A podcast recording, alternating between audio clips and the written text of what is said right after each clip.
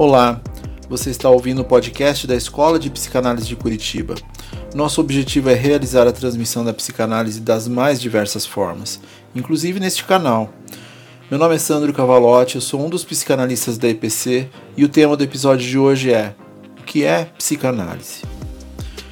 De uma forma direta, psicanálise é uma prática desenvolvida por Sigmund Freud no início do século XX, cuja abordagem se utiliza de várias ferramentas próprias, partindo de um pressuposto único, de que existe algo em nós chamado inconsciente. Mas isso seria um reducionismo. A psicanálise é uma prática fascinante e falaremos de vários pontos específicos neste podcast. O campo clínico da psicanálise analisa e investiga o discurso do analisando a partir de uma regra fundamental, a associação livre, que seria proporcionar um espaço chamado setting analítico em que o analisando possa falar do que quiser, o que vier à sua mente. A partir desse discurso, o analisando pode se escutar em uma dinâmica de revisita a experiências do passado, da própria infância, mas agora vista sobre um viés diferente. A partir disso, ressignificar uma série de acontecimentos que ele imaginava serem inalteráveis. Isso acontece porque a psicanálise permite que acessemos conteúdos que estão recalcados e reprimidos no inconsciente, praticamente inacessíveis. Cabe ao psicanalista o procedimento para a investigação dos processos mentais, auxiliar a construir um ambiente ético, acolhedor, neutro e sem julgamentos, onde o analisando possa falar de tudo que vier à mente. O contato com tais conteúdos faz com que o analisando perceba que não vive da forma que gostaria, porque estamos divididos entre nosso desejo e o desejo de um outro, formado a partir das necessidades de aceitação dos representantes parentais dos grupos ao qual queremos fazer parte e da sociedade em si. A partir daí, deixamos nosso querer de lado para atender ao querer do outro.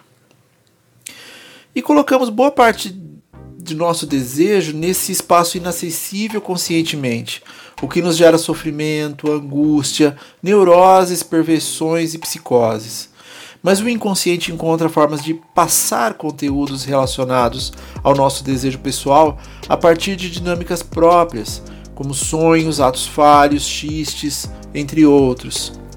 Dentro do processo investigativo, o analista pode escutar esses pequenos materiais verbalizados e fazer apontamentos ao analisando, questionando-o ou auxiliando na organização psíquica.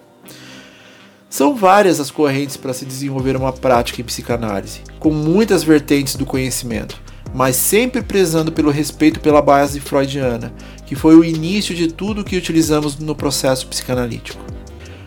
Diferente do que muitos imaginam, a psicanálise não é uma abordagem da psicologia. Ela caminha com suas próprias estruturas, saberes e dimensões psíquicas, trazendo formas diferentes de relação do analisando com seus próprios conteúdos, não ditando nenhum tipo de comportamento, mas acreditando que as respostas estão no próprio analisando.